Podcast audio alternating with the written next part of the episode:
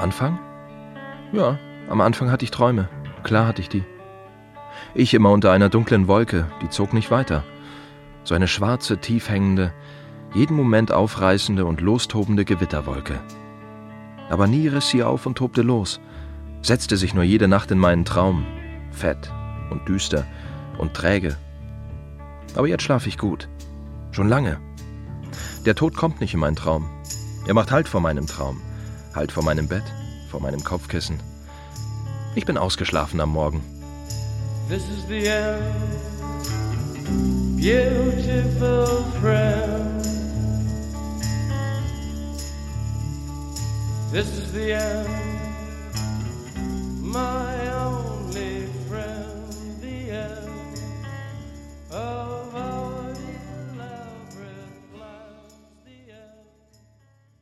Hinter der Trauerhalle an einem Tisch mit fünf Stühlen. Da sitzen wir. Wir warten auf unseren Einsatz, unser Kommando. Wir reden nicht. Wir schweigen und lauschen. Hinter der Orgel, unter dem kleinen Kasten mit den Lämpchen. An der Wand steht eine Liege. Sollte jemand umfallen. Sollte jemand einen Schwächeanfall hinlegen. Daneben der Feuerlöscher. Der Verbandskasten. Und die Kreuze. Ja, natürlich, die Kreuze. Fünf große Holzkreuze mit Stab haben wir zur Auswahl. Zwei mit dem Gekreuzigten und drei ohne. Schlicht und glatt.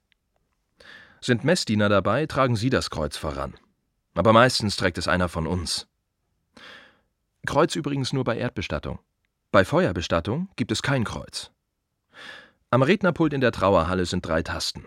Drückt man sie, gehen bei uns die Lämpchen an. Erstens Chor. Die Musik muss laufen. Zweitens Orgel. Der Organist beginnt zu spielen. Drittens Kondukt. Meine Lampe. Ich bin gemeint. Sargzug, Leichenzug, Totenzug. Wir sind dran.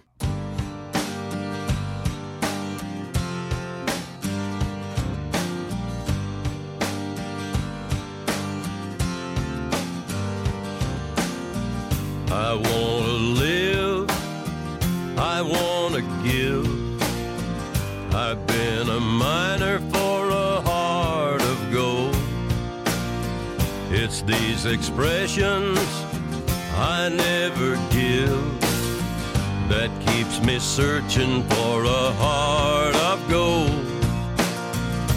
And I'm getting old. Alles ist groß.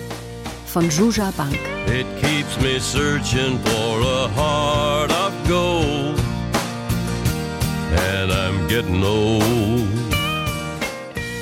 Heute wirklich? Johnny Cash? Urne mit Johnny Cash? Gestern Erdbestattung mit Beethoven. Klavierkonzert Nummer 3, C-Moll, Opus 37. Ding, ding, ding, ding, ping, ping. stand so auf der CD. Jeden Tag höre ich Musik. Immer Lieblingsstücke. Musik, die ein ganzes Leben zusammenfasst, auf den einen Nenner bringt. Jeden Tag höre ich die Lebensläufe dazu, lerne die Leben kennen. Jeden Tag höre ich Trauerreden. Das Tolle? Alle Menschen werden am Ende gut. Ja, alle sind am Ende gut. Rückblickend gut. Retrospektiv gut. Rückwärts gesehen gut. Rückwärts gewandt gut. Mit dem Rücken zum Grab gut. Mit dem Gesicht zum Tod gut. Aber das hätte man doch gemerkt, oder? Wenn jetzt alle mal gut wären. Oder? Alle mal so plötzlich gut. Einfach gut. Kein falsch, kein blöd, kein nervig, kein ätzend, kein bös. Also ich hätte das gemerkt.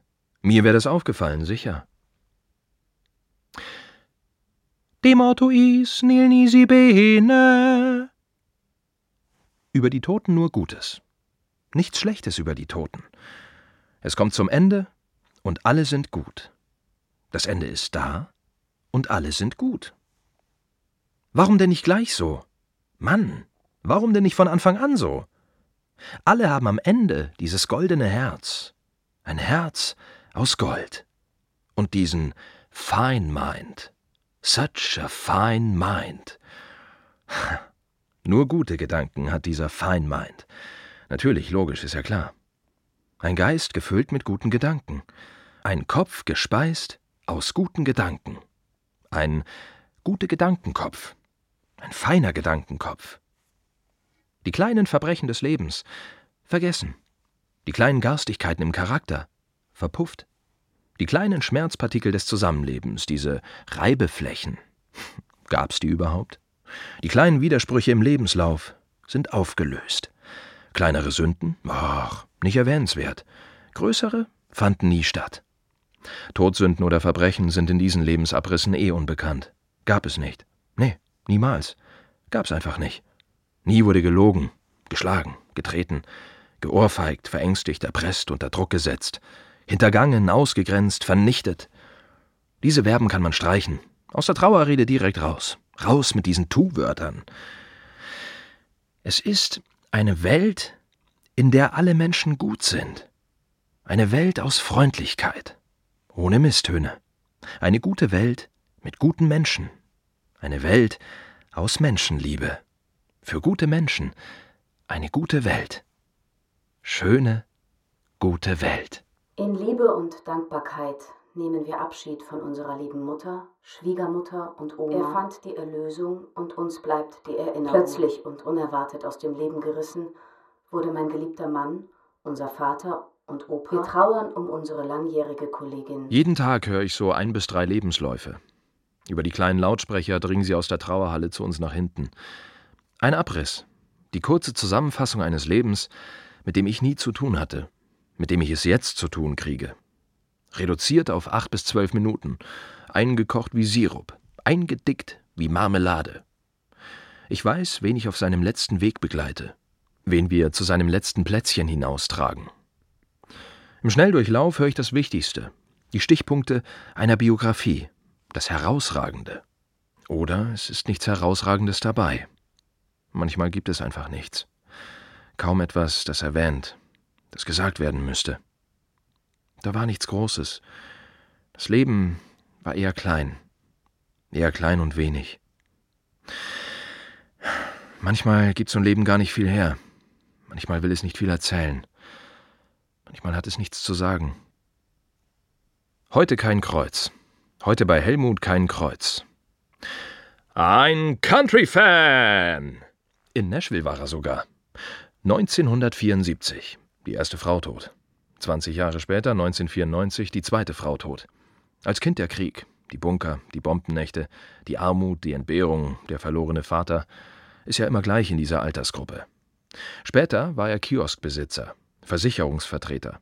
Noch später hatte er einen Schlaganfall, kam ins Pflegeheim.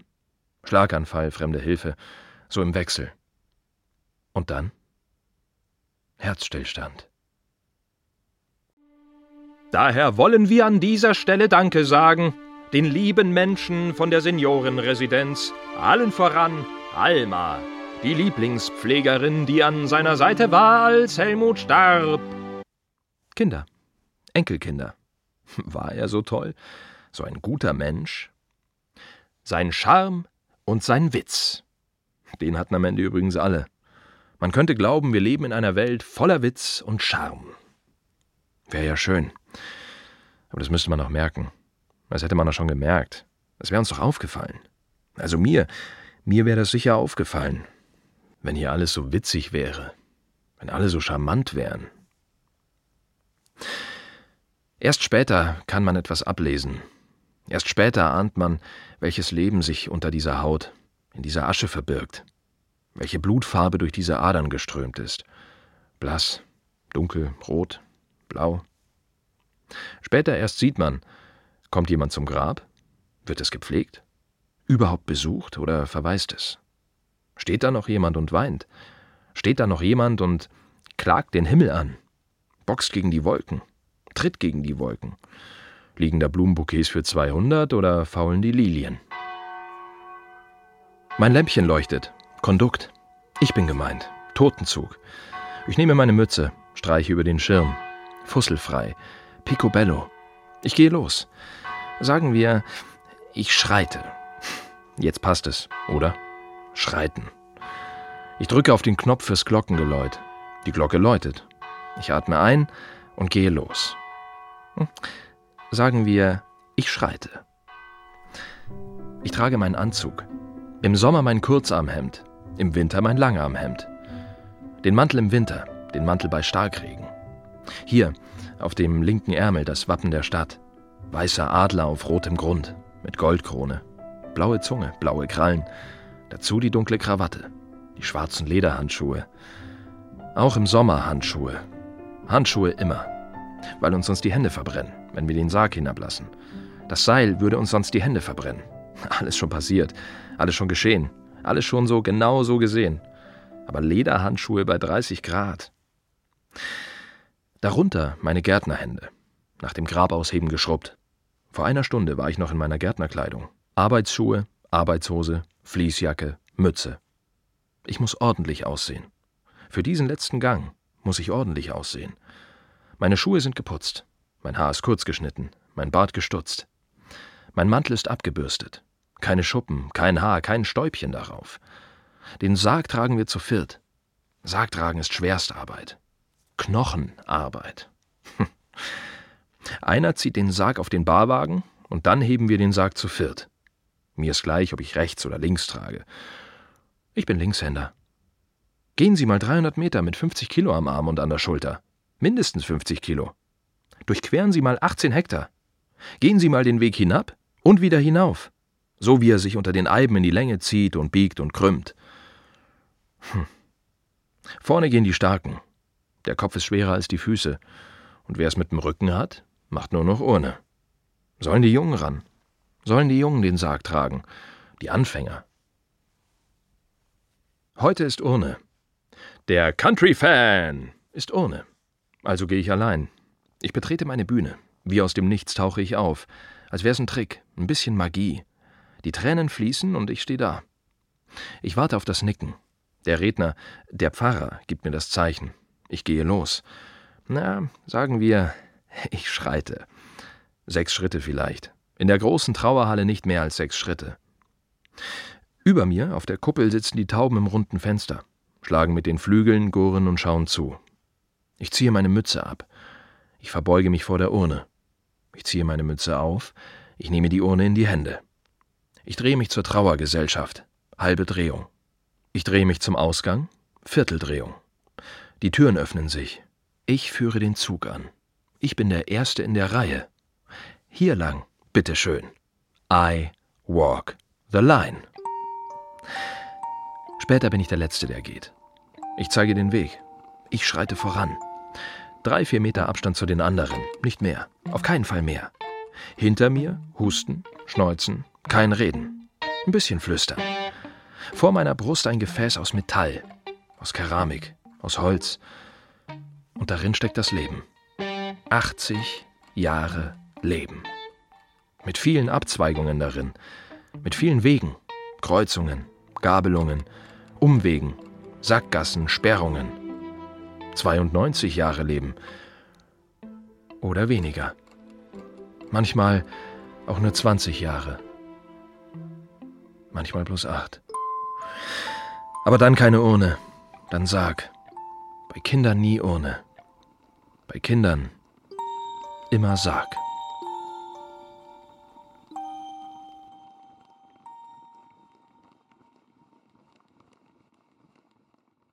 Am Anfang hatte ich Angst. Es war aufregend. Mein Herz klopfte laut. Meine Hände waren heiß, meine Wangen. Ich hatte Angst, ich könnte stolpern. Die Urne könnte mir aus den Händen fallen. Malen Sie sich mal den Rest aus. Denken Sie sich mal den Rest. Jedes Mal gehe ich den Weg vorher ab. Wenn es geregnet hat, präge ich mir die Pfützen ein. Nach einem Sturm sammle ich die Äste auf. Ich will beim Gehen nicht zu Boden schauen müssen, nicht an einem Ast hängen bleiben. Der Weg muss frei sein. Dieser Gang ist schwer genug. Für die Leute hinter mir der schwerste Gang, klar. Ich richte meinen Blick geradeaus nach vorn. Ich suche mir einen festen Punkt und gehe. sagen wir, ich schreite. Ich achte darauf, ob alle folgen. Keiner soll zurückbleiben. Ich höre auf das Knirschen unter den Schuhsohlen. Ich gehe nicht zu schnell, auch nicht übertrieben langsam. Das habe ich eine Weile ausprobiert, erst lernen müssen. Früher bin ich zu schnell gelaufen. Ich hatte keine Zeit.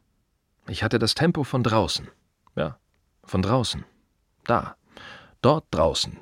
von den Bürgersteigen des Lebens, von den Kreuzungen, den Ampeln, den Zebrastreifen, von den Einkaufsstraßen und Märkten des Lebens, den Turbo in mir, immer so mit hundert Sachen im zweiten Gang. Aber hier, für diesen Gang, gibt es nur eine richtige Geschwindigkeit. Ein Hauch bewegter, ein Tick dynamischer, und es wird zu schnell. So im Todestempo eben, wenn Sie sich das vorstellen können. Im Geleittempo, im Übergangstempo. So als, ähm, als wären wir knapp über dem Boden. Wir versuchen zu schweben. Wir üben das Schweben. Gestern war viel Rollator, heute keiner. Heute rote Luftballons. Ein Mädchen trägt einen Strauß roter Herzluftballons. Heute Johnny Cash. It's these expressions I never give that keeps me searching for heart of gold, and I'm getting old. and I'm getting old. Naja. Ich bleibe mit der Urne am Grab stehen. Duft von Erde. Duft von feuchter Erde. Duft von Jahreszeit. Duft von Wetter. Am Morgen habe ich das Erdloch ausgehoben. Mit dem Urnenspaten. unserem Handbagger. Bis zur Markierung. Tiefe 70 bis 80 Zentimeter. Größe des Urnengrabs 80 mal 80. Hab die Grabmatten ausgelegt. Für die saubere Umrandung. Dann die Schubkarre weggebracht. 50 Meter weiter am Weg unter die Kastanie gestellt. Am Grab soll keine Schubkarre stehen. Das Grab soll nicht nach Arbeit aussehen. Am Grab bitte keine Arbeitsgeräte. Keine Hinweise auf Arbeit. Am Grab bitte nur ausgesetzte Zeit. Nur aufgehobene Zeit. Am Grab nur Zeitlosigkeit. Oder Zeichen. Anzeichen. Die gehen auch. Die sind erlaubt. Die sind gewünscht. Von denen gerne jede Menge. Die Menschen warten ja nur darauf. Hinter der Friedhofsmauer kommen sie ohne Zeichen aus. Doch am Grab ist alles gut für ein Zeichen. Für eine Botschaft aus dem Jenseits, aus dem Zwischental, dem Verbindungstunnel zwischen Erde und Himmel. Oder Erde und Hölle. Wenn der Regen plötzlich aufhört. Oder wenn er plötzlich beginnt. Ein Zeichen. Eine dunkle Wolke. Oder aber ein wolkenloser Himmel. Ein Zeichen. Ein Gewitter. Oder das Ende eines Gewitters. Seht nur, ein Zeichen. Ein Vogel, der aus dem Baum hochflattert und schnell davonfliegt. Oder einer, der von oben langsam herabgleitet und sich in der Baumkrone verfängt. Alles Zeichen. Ich lasse die Urne an ihrer Kette hinab. Ich verbeuge mich und verschwinde hinter den Menschen. Ich gehe ein paar Schritte. Ich stelle mich unter einen Baum. Ich halte Abstand, bleibe aber in der Nähe. Ich bin auf alles gefasst. Einmal ist ein Kind ins Grab gesprungen. Da bin ich aber sofort los. Sofort. Für die anderen habe ich mich schon aufgelöst. Keiner sieht mich. Zwar sind mir alle gefolgt, aber jetzt sieht mich niemand mehr. Die Menschen vergessen mich sofort. Sie setzen mich in die Landschaft und ich werde zu einem Baum. Ich werde zu einem Gegenstand des Friedhofs, zu einem Stein, einem Busch. Keiner prägt sich mein Gesicht ein. Ich bin so etwas wie ein Niemand. Der Pfarrer wird zur Feier eingeladen. Der Pfarrer wird dazu gebeten. Mich lädt niemand ein, weil man mich schon vergessen hat. Zwei Minuten später schon vergessen hat. Aber ich schaue mir die Gesichter an. Ich sehe die Leute in der ersten Reihe, die Töchter und Söhne, die Ehemänner, Ehefrauen. Ich ahne, was dem vorausgegangen ist. Ich meine es an den Gesichtern ablesen zu können. Der Tod zeichnet ja etwas in so ein Gesicht. Der Tod zieht seine Furchen, seine Gräben, schränkt die Farbpalette ein, pinselt sein Grau bis Schwarz auf. Ah, wie heißt das noch? Ähm, kein Toter ist so tief begraben wie eine erloschene Leidenschaft. Ha. Ja. Ich sehe die Leute in der letzten Reihe die irgendwie dabei stehen, aber nicht so richtig dazugehören, die kaum jemand wahrnimmt. Aber ich sehe sie. Ich schaue sie an und ordne sie ein. Alte, vergessene Freunde? Jemand aus einem Leben, das nebenher lief? Geheim? An einem anderen Ort? Der Tod macht die Menschen klein. Im Angesicht des Todes schrumpfen sie, gehen sie ein. Ich sehe sie am Grab kleiner werden. Ich kann zusehen, wie sie einlaufen und sich zusammenziehen, wie alles an ihnen kleiner wird. Ihr Kopf, ihre Füße, ihre Schultern, ihr Rücken. Wenn sie sich später abwenden, gehen sie als Zwerge. Winzig. Ich schaufle die Erde zurück, schließe das Grab, höre auf den Sound der Erde. Drisch, drisch. Der Winter ist lauter. Wintererde ist lauter. Sommererde nicht so laut. Aber das kann dauern. Manchmal stehen sie lang, wollen nicht gehen. Manchmal dreht sich wer um und läuft zurück, kann sich nicht verabschieden, kein Ende finden. Ich warte und dränge nicht. Ich habe Zeit. Ich werde ja dafür bezahlt, dass ich Zeit habe. Hm. Das Mädchen lässt die Luftballons für Helmut steigen. Zwei bleiben im Baum hängen. Alle drehen sich langsam um und gehen los, bereit ihr Leben wieder aufzunehmen, sich dem draußen Tempo zu nähern ziehen zum alten Zollhaus die Straße runter. Danach ist alles still und leer. Ich bin Grabmacher. Es ist eine gute Arbeit. Alle sagen, wie kannst du das machen? Meine Frau sagt, wie kannst du das machen? Meine Mutter sagt, wie kannst du das machen? Meinem Kind habe ich noch nicht gesagt, was ich mache. Doch wenn ich mich selbst frage, bedrückt mich das, antworte ich, Oh, nö. Nö. Klar, macht schon nachdenklich. Man hofft, man bleibt noch eine Weile verschont, wird noch eine Weile vergessen und nicht aufgerufen. Man weiß, dass alles hier kann schnell vorbei sein. Sehr plötzlich vorbei sein. Aber es ist eine gute Arbeit. Ein guter Beruf. Es ist ruhig, ich bin draußen und alles ist groß. Der Blick zum Taunus, groß. Der Blick ins Freie, groß. Keine Stadt hier, kaum eine Idee von Stadt hier draußen. Heiligenstock ist eher Park als Friedhof. Friedhof nebenbei. Der Himmel groß, nah und groß. Und wir sind klein darunter. Ich bin klein darunter. Ist das Leben verrutscht, rückt es sich hier zurecht. Das Grün groß, der Rasen groß, die Baumkronen groß, die Eichen, Kiefern, Birken, die Eiben, alle groß. 18 Hektar Fläche. Gewann 1 bis 12. Trauerhain. FDU. Das Feld der Ungenannten. Ist unser Name. Wir nennen es so. Wer kein Geld hat oder keine Angehörigen, oder beides nicht, der endet hier. Den bettet die Stadt ins Rasengrab. Den bringt sie im Rasengrab unter. Wie heißt das noch? Elend ist unbegrabener Tod. Auch für die Ungenannten ziehen wir uns um. Natürlich. Dunkler Anzug mit Krawatte, Handschuhe, Mütze mit Schirm. Muss sein. Für jeden. Auch für die, zu denen niemand kommt, von denen sich niemand verabschiedet. Auch für sie bleibt es das gleiche Ritual, wird es der gleiche Ablauf. Wenn sonst keiner kommt, um Adieu zu sagen, dann machen wir das. Wir sagen Adieu. Im Anzug. Das hat jeder verdient. Jeder. Adieu. Ich weiß, wo sie liegen. Auch wenn es keinen Stein, keine Platte gibt. Auch wenn das Gras später auf nichts hindeutet, kenne ich jedes Grab. Auch diese unsichtbaren Gräber kenne ich. Ich finde die unsichtbaren Gräber blind. 5000 Bestattungen im Jahr in dieser Stadt. Kann man sich ja ausrechnen, wie viele pro Woche, pro Tag. Aber gestorben wird ja nicht gleichmäßig. Mal sind es vier am Tag, mal die ganze Woche keiner. Der Tod verteilt sich nicht in gleichen Abständen. Der Tod ist unregelmäßig. Er kennt kein Nacht oder Tag. Er braucht keine Uhrzeiten, keine Jahreszahlen.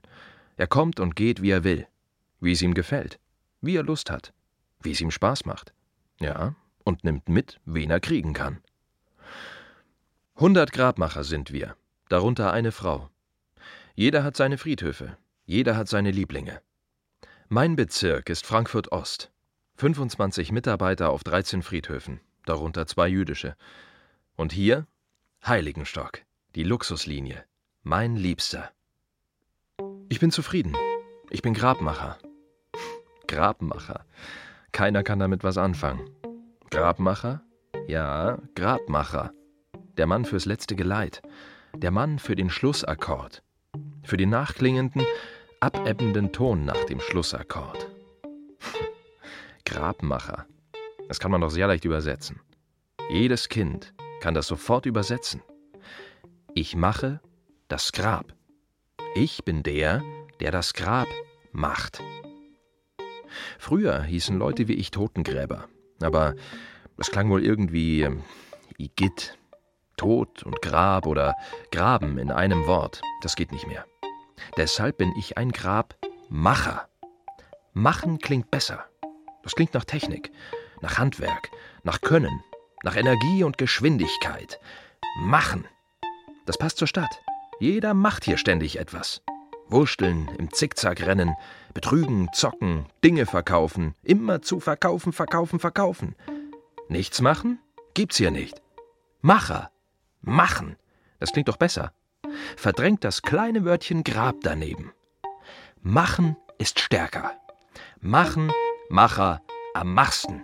Ja, das Machen ist es. Sowas kann man nicht lernen. Es ist keine Ausbildung.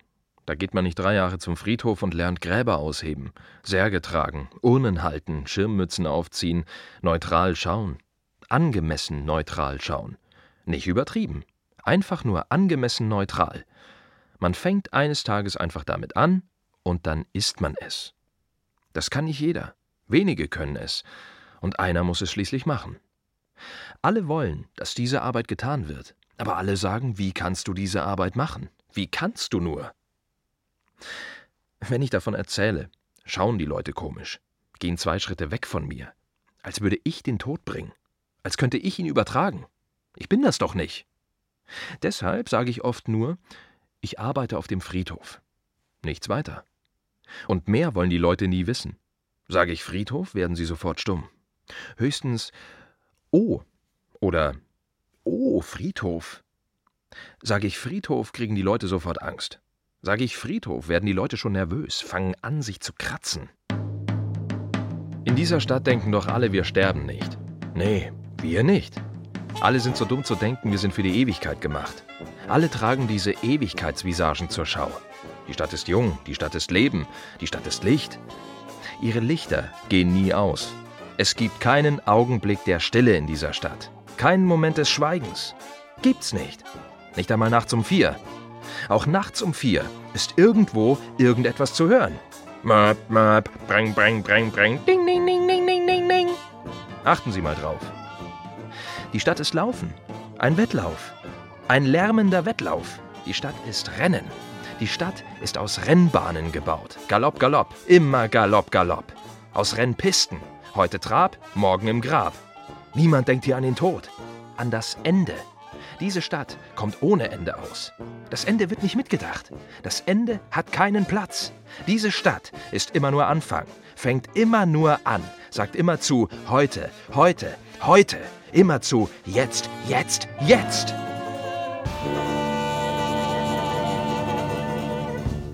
Erst am Totenhaus merken die Leute, oh, Mist, es gibt den Tod. Also doch. Hoppla, hatte uns niemand gesagt. Hatten wir ganz vergessen. Hatten wir gar nicht mehr so eingeplant. Gar nicht mehr so auf dem Schirm. Erst wenn Sie im Zellengang sitzen und warten, dass wir die Türen für Sie öffnen, merken Sie, oh, das ist er. Das ist er also.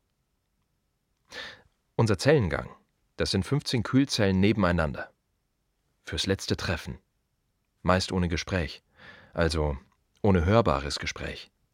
Hier liegen sie, wartend, aufgebahrt für die letzten gemeinsamen Stunden. Als die Bauarbeiten am Hauptfriedhof waren, wurde in unseren Zellen zwischengelagert, die reine Leichenspedition, aus der Stadt hoch zu uns und von uns dann runter zur Bestattung. da war Bewegung drin, da war was los. Aber ist schon komisch, wenn die Leute überrascht sind, weil sie vom Tod erwischt werden? Als hätte ihnen das keiner gesagt. Als hätte man ihnen verschwiegen, dass ein Mensch eines Tages stirbt dass der Tag kommt, dass wir Menschen sterben, dass es am Ende unseres Plans steht und dass sich dieser Plan immer erfüllt. Ausnahmslos. Ohne Ausnahme. Dass wir dafür vorgesehen sind. Dass nur das und nichts anderes unsere Vorsehung ist. Nein, nichts anderes. Dass sich unser Tod bereithält, sobald wir auf der Welt sind. Dass er mitläuft, sich aufstellt, losgeht, sprintet, die Lust am Laufen verliert, einen Umweg geht, uns aber nie aus den Augen verliert, sondern irgendwann anklopft und sagt Hallo. Oder nicht sagt, nur anklopft, sich setzt und wartet. Überall macht er das. Nicht nur am Krankenbett, Sterbebett, überall hängt er doch rum. An der Autobahnauffahrt Schwanheim-Goldstein, nachts an der Hanauer Landstraße, im Park auf einer Bank im Schatten, Luisa, Stadtwald, Güntersburg Park, auf dem Fußballplatz, Tennisplatz, im Freibad schwimmt und taucht er mit. Er steht im Aufzug, in der Tiefgarage oder an den Bahngleisen. Da hockt er viel, da kauert er oft, da verbringt er gerne Zeit. Ich wohne an den Gleisen Richtung Süden. Unter mir die Züge, über mir die Flugzeuge. Die sehe ich vom Küchenfenster, wenn ich frühstücke, morgens um sechs. Im Sommer schon früher. Da fange ich schon um sechs hier oben an und gehe um drei. Ah, das ist schön im Sommer. Ich halte den kalten Tee in meinen warmen Händen und schaue aus dem Fenster. Fühlt sich nach Leben an, spricht von Leben, zeugt von Leben. Tee. Dazu mein Toast, mein Käse, meine Marmelade. Das Radio läuft, Musik und Nachrichten. Überall ist Leben, alles ist mit Leben gefüllt, von Leben umgeben, fürs Leben gemacht und gedacht, fürs Leben entworfen. Ich stehe am Fenster und schaue auf den Verkehr. Die Lichter an der Kreuzung gehen an und aus. Das gleiche Spektakel jeden Morgen. Wenige Autos um die Zeit, aber das Leben beginnt anzuklopfen. Das Leben meldet sich zurück. Der Lärm setzt schon ein. Die Geschwindigkeit beginnt schon aufzudrehen. Der Pulsschlag dieser Stadt. Ihr Nervenkostüm. Ihre Hirnrinde. Ich schaue in das Morgengesicht meiner Frau. Müde, aber voller Leben. Nachtnah, aber voller Leben. Verschlafen, schläfrig, aber voller Leben. Ich nehme noch einen Schluck von meinem verdammt leckeren Tee. Die Toten rufen. Ich drücke ihr einen Kuss auf die Stirn und gehe. Die Treppen hinab. Vom dritten Stock hinab und dann quer durch die Stadt. Durchs erwachende Leben. Durch den schlagenden Puls. Hoch zu meinem Hügel der Stille.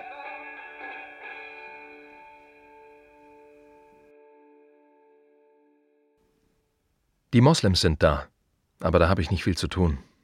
Jetzt gehen sie zum islamischen Bestattungsfeld, zum Gräberfeld der muslimischen Kinder. Sie tragen den Sarg selbst, sie legen den Leichnam selbst ins Grab.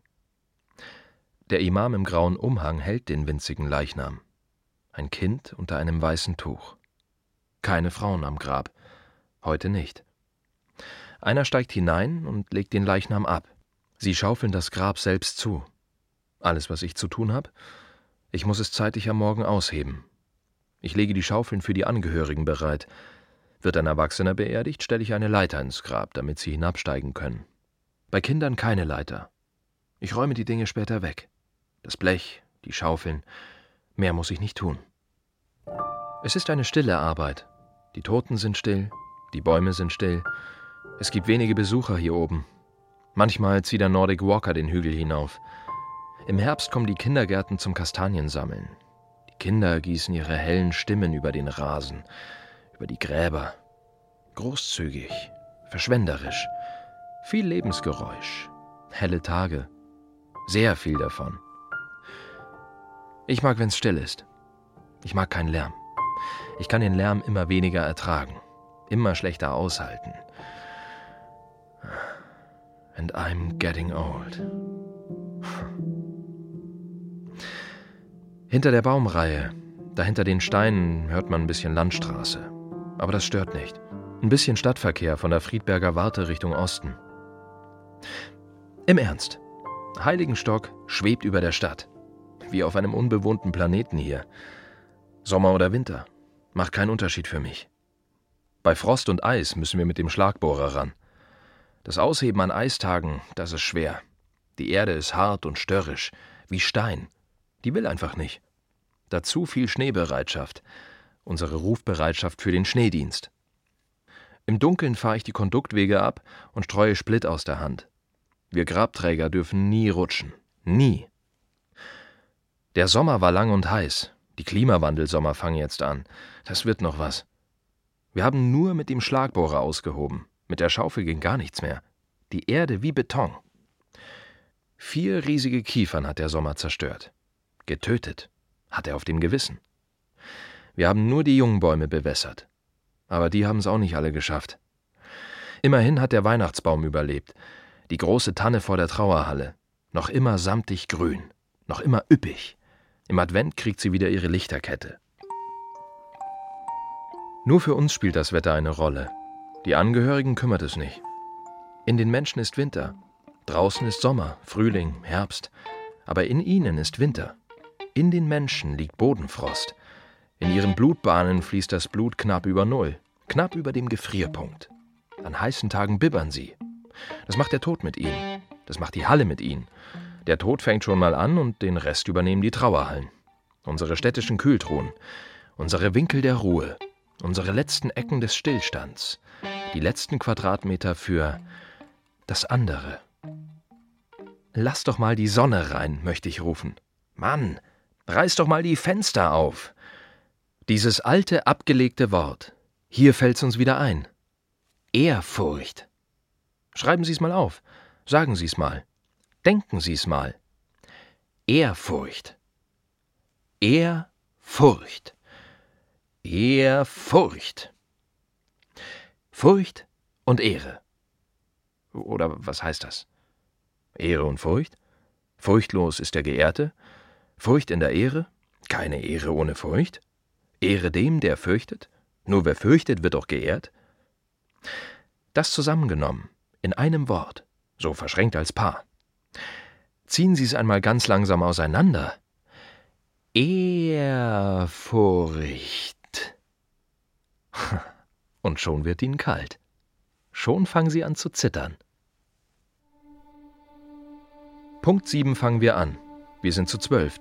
Die Chefin plus zwölf Männer, die sich übers Grün verteilen. Gräber ausheben. Für den Sarg drei bis vier Männer. Für die Urne reicht einer. Gartenarbeiten, Rasenmähen, mit dem Rasenmäher über den Trauerhain. Den Platten macht das nichts. Den gravierten Namen mit ihrem von bis macht das nichts. Büsche stutzen, Bäume schneiden, am Denkmalplatz welke Blumen einsammeln. Die Chefin sagt, was zu tun ist. 7000 Gräber mit Nummern. Da kann schon mal was schiefgehen. Darf nicht passieren? Passiert aber. Ist uns passiert. Ist mir passiert. Ja, echt. Einmal hatten wir das falsche Grab ausgehoben. Den ganzen Vormittag das falsche Grab ausgehoben den ganzen Vormittag den Schweiß von der Stirn gewischt, die Schaufel aufgesetzt, uns abgestützt für eine Pause, einen Schluck Wasser getrunken und dann weitergegraben. Leider an der falschen Stelle. 1,30 Meter mal 2,20 Meter völlig umsonst. 1,80 Meter tief, völlig umsonst. Als wir uns mit dem Sarg genähert haben, ist mir plötzlich sehr heiß geworden. Als ich davor stand und gemerkt habe, Scheiße, es ist das andere. Es ist das Grab daneben. 0134 ist es und nicht 0135.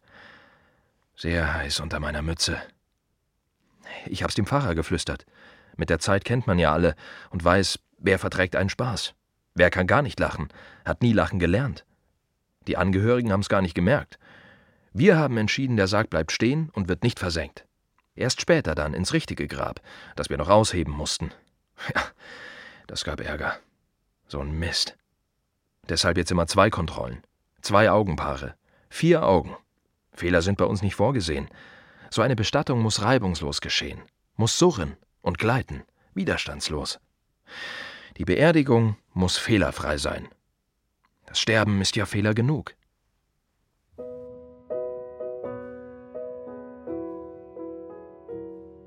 Also, ich bin Grabmacher. Ich mache eine Arbeit, die keiner machen will, von der kaum jemand etwas weiß, von der sich alle abwenden. Oder? Wie viele Grabmacher kennen Sie? Wie viele Grabmacher lassen Sie an Ihrem Tisch essen? Alle denken doch, das bringt Unglück. In meiner Nähe zu sein, bringt sofort Unglück. Das Komische ist, jeder braucht mich. Jeder will, dass es mich gibt. Die Menschen würden verzweifeln, wenn es mich nicht gäbe. Jeder will, dass ich diese Arbeit erledige. Umbettungen zum Beispiel. Umbettung. Das klingt fast schön, oder? Bett. Das klingt doch weich. Nach Decke und Kissen. Warm und weich. Heißt aber, alles wieder aufbuddeln und raus. Die Familie geht zurück in die alte Heimat und nimmt die Großmutter mit. Die Familie geht zurück in die Türkei und nimmt den Vater mit. Die Familie geht zurück nach... Äh, und nimmt die Mutter mit. Obwohl ich denke, lasst den Toten die Ruhe, lasst sie liegen, lasst sie hier, in dieser Erde.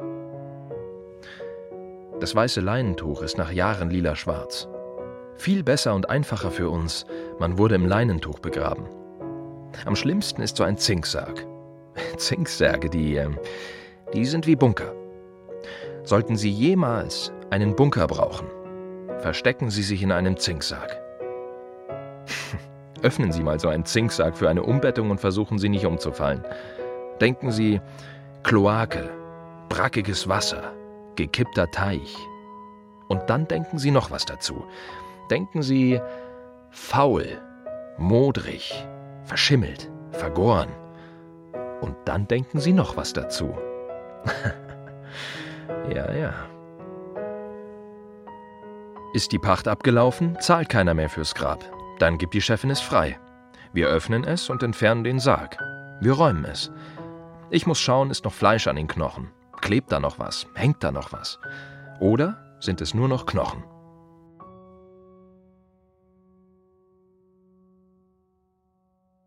Also, Leinen macht die Sache viel einfacher für uns. Auch Urnen sind einfach. Die Urnen verrotten und die Asche der Toten vermischt sich mit der Erde. Asche zu Asche, Staub zu Staub. Heißt doch so. Wir heben das Grab tiefer aus und versenken die Knochen. Dann schaufeln wir Erde darauf. Das Grab kann wieder verkauft werden. Der nächste Sarg kann kommen. Hm, Doppelbelegung. Aber erst planiere ich es und streue Grassamen. Das Gras beginnt langsam zu wachsen. Es lässt sich Zeit. Es dauert. Vielleicht weigert es sich auch. Weigert sich, an dieser Stelle zügig zu wachsen. Überhaupt zu wachsen. Die Knochen bleiben. Die Knochen sitzen tief in der Erde. Irgendwann sind alle Wiesen voller Knochen. Wir gehen über Knochenwiesen. Da sprießt der Rasen, da zeigen sich die Gänseblümchen, da springen die Eichhörnchen. Sie lieben unsere Knochenwiesen. Früher war ich Fahrer, jetzt bin ich Grabmacher. Ich habe Pakete ausgeliefert, gelbe Jacke, Scanner, immer am Rennen, immer im Dauerlauf, immer am Machen, machen, machen, machen. Immer mit der Uhr in der Hosentasche, immer mit der Uhr am Handgelenk, immer gegen die Zeit, immer mit Warnblinker, immer das dämliche Hupen im Rücken. Möp, möp, möp, ja, es geht doch nicht schneller, wenn einer hupt. Dann wurde verkauft. Ich sollte Einzelunternehmer werden. Nein, danke, habe ich gleich gesagt. Nicht mit mir. Die anderen waren früher Bäcker oder Heizungsinstallateure. Gianni war Fischer. Ja, wirklich. Fischer in Kalabrien.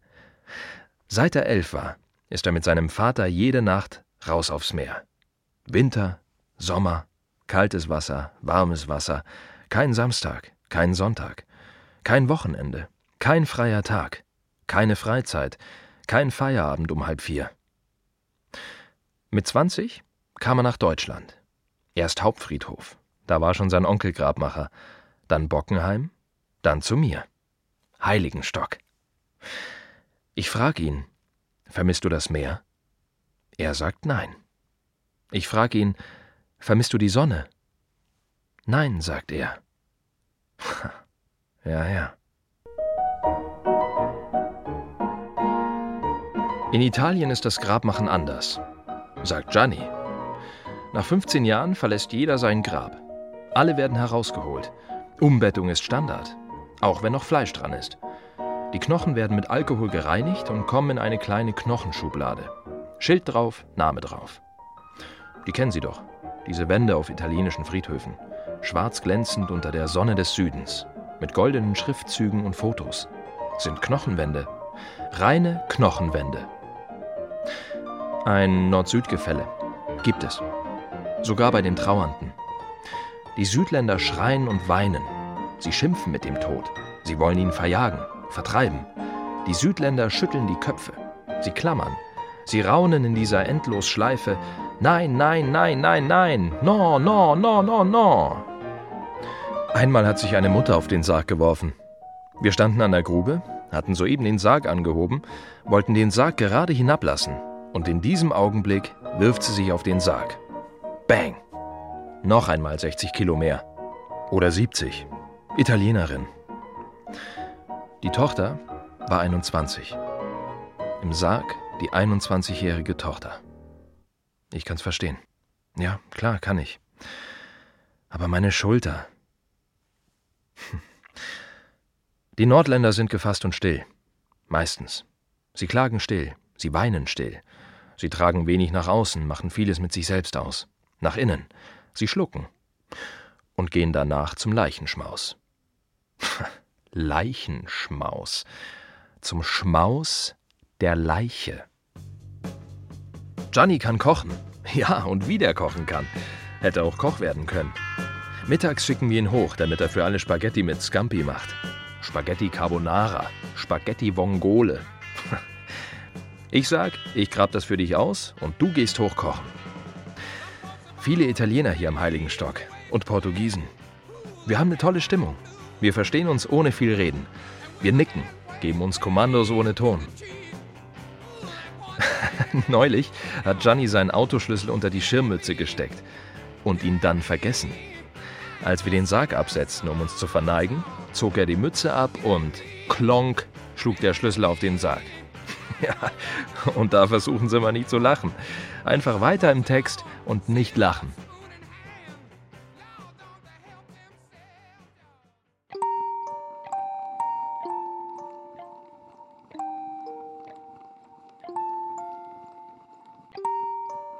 Wehtun nur die Kindergräber, die Schmerzen, hier unter der Brust, über dem Bauchnabel. Das kann man nicht wegschieben. Das kann man nicht ausschalten. Das kann man nicht wegatmen, nicht wegdenken. Das kann man kaum aushalten. Das ist wie Teer. Heiß ausgegossen und dann hart geworden. Ein Meter mal ein Meter das Kleinste. Das bricht ihnen das Herz. Ich muss nicht weinen, wenn ein 92-Jähriger stirbt. Nee, muss ich nicht. Warum denn? Hat doch alles gehabt. Alles erlebt. Mehr darf man nicht erwarten. Mehr kann man nicht kriegen als 92. Aber bei dem Jungen musste ich. Letzten Herbst, die Jahreszeit, wenn's früh dunkel wird. Feucht, düster, klamm und neblig. Ein Autounfall. Jemand war Vater und Sohn auf der Landstraße ins Auto gerast. So ein besoffenes Arschloch. Da denkt man, der liebe Gott hat diese scheiß Karteikarte verschlammt. Irgend so ein Scheißengel hat sie in der Konferenz mit seinem Scheißflügel erwischt und keiner hat's gemerkt. So ein Scheißengel im ersten Lehrjahr hat sie beim Fortschweben in den scheißhimmlischen Gully getreten. Der Vater hat überlebt. Der Junge war sofort tot. Der Vater kam mit eingegipstem Arm zur Beerdigung, humpelnd, mit Krücke. Stand mit Gips und Armschlaufe am Grab und musste seinen Sohn beerdigen. Der hatte kaum Zeit für ein Davor gehabt. Ganz wenig Zeit für ein Davor. Wie der Vater geredet hat. Über die Unvorhersehbarkeit des Lebens. Nee. Ich glaube, des Todes. Ja, so ist es richtig. So muss es sein. Über die Unvorhersehbarkeit des Todes. Mann! Ich hätte schreien wollen. So ein besoffenes Arschloch muss ins Grab. Aber nicht der Junge. Das besoffene Arschloch. Nicht der Junge. Grabmacher bin ich. Hebe das Grab aus. Das große, das kleine. Die Urne bringe ich allein. Den Sarg mit den Kollegen. Ich gehe um drei. Ich gehe zurück ins Leben. Ich lasse die Stille hinter mir und gehe ins Leben. Fühlt sich warm an. Fühlt sich heiß an. Auch an kalten Tagen fühlt es sich heiß an. Mit jedem Schritt wird es lauter manchmal ohrenbetäubend laut. Flugzeuge, Autos, Menschen, Stimmen, Straßenbahnen, Sirenen. Die Leute rennen, reden, streiten. Wie sie rennen, wie sie immer zu reden müssen. Und streiten. Hey, wozu streiten? Morgen schweigt ihr. Warum rennt ihr? Morgen seid ihr kalt. Warum streitet ihr? Morgen seid ihr reglos. Ich kann ablesen, was davor geschehen ist. So setzt sich die Trauergemeinde zusammen, so sehen die Gesichter aus. Ja, ist leicht abzulesen. Kleines Leben, großes Leben. Wenig Leben, viel Leben. Karges Leben, reiches Leben. Klasse Leben, Scheißleben. Kann ich sehen. Kann ich den Gesichtern in der Trauerhalle ansehen. Manchmal kommen drei und keiner weint. Manchmal kommen 150 und alle weinen. Ja, alle. Alle 150. Echt? Wenn die halbe Stunde nicht reicht, weil sie länger weinen wollen und für die doppelte Belegung zahlen, also zweimal die halbe Stunde, 30 Minuten mal zwei, da kann ich ablesen, wie das davor war. Ganz einfach ablesen. Das von Anfang bis gestern noch. Ich kann sehen, wie es mit dem Glück war, ob es eins gab, ob es da war. Ob das Glück die Hand gereicht hat und jemand vielleicht gesagt hat, nein, danke. Ob das Glück die Hand gereicht hat und jemand so dumm war und gesagt hat, jetzt gerade nicht. Ob das Glück die Hand gereicht hat und jemand gesagt hat, ähm, später vielleicht. also ich mach das nicht. Ich warte nicht auf die bessere Gelegenheit, den rechten Augenblick, bis es für mein davor dann zu spät ist. Bis mein davor über Nacht plötzlich abgelaufen ist. Peng, vorbei ist. Ach, man muss auch nicht alles bis ins Letzte verstehen. Man muss leben. Also, das Glück reicht mir die Hand und ich sage, ja bitte. Das Glück bestreicht meinen Toast mit Marmelade und ich sage, Dankeschön und wünsche mir einen guten Appetit. Das Glück reicht mir die Hand und ich sage, ja, passt mir gerade, klar hab ich Zeit. Das Glück reicht mir die Hand und ich sage, nein, nicht später. Jetzt. Ja, passt. Genau jetzt passt es. Der Tod ist doch schließlich verrückt. Nicht das Leben.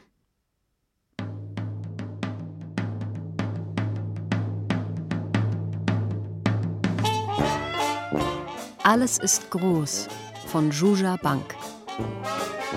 Hörspiel nach einer Inszenierung von Cornelius Eich.